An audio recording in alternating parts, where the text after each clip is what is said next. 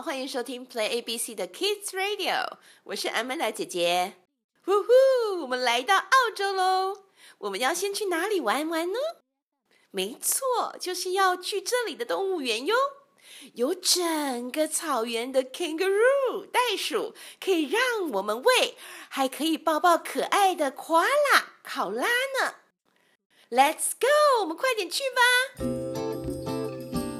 Hello Australia。Good day, my name is Tim, and I'm here to give you a tour in Australia. Good day, Tim.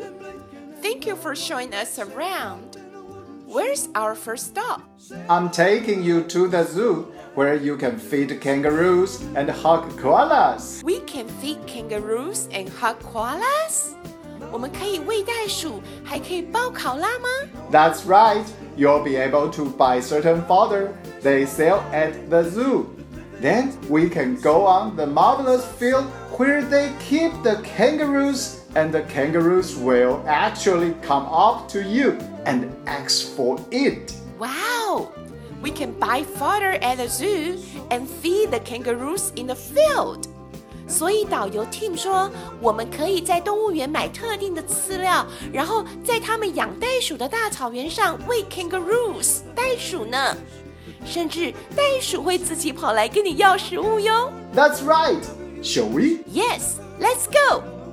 Here we are at the Australia Zoo, where it is famous for feeding the animals on hand feed. Hand feed 就是我们可以用手直接喂食动物哟。所以在 Australia Zoo 澳洲动物园是全世界唯一有这么多让你亲手喂食动物的动物园哟。你可以自己喂 zebra 斑马、giraffe 长颈鹿，还有 kangaroo 袋鼠哟。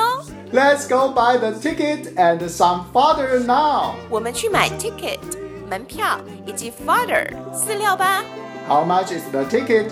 $80 for adults and 60 for kids. So 220 in total. eighty dollars for adults，大人八十元，sixty for kids，小孩六十元。嗯，所以呢，我们有两个大人加一个小孩，总共就是两百二十元喽。Here we go, two hundred twenty dollars. Thank you. And the entrance is at your left side. Here we are at the kangaroo zone. Oh, let's pour the fodder on our hands to feed the kangaroos. 我们快点倒出饲料在我们手上，伸向袋鼠们吧。Oh, they're so cute, and they're not shy. I know, because they are used to be fed by people. Used to 就是习惯了，be fed by people 就是被人们喂食。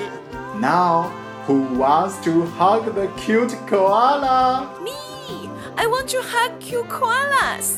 我想要抱超可爱的考拉。How about you? 小朋友们，我们一起去抱考拉吧 Let's go this way then. Hooray! 那宝贝们， 我们一起复习一下今天在 zoo 动物园用到的单词吧。Australia, Australia，澳洲。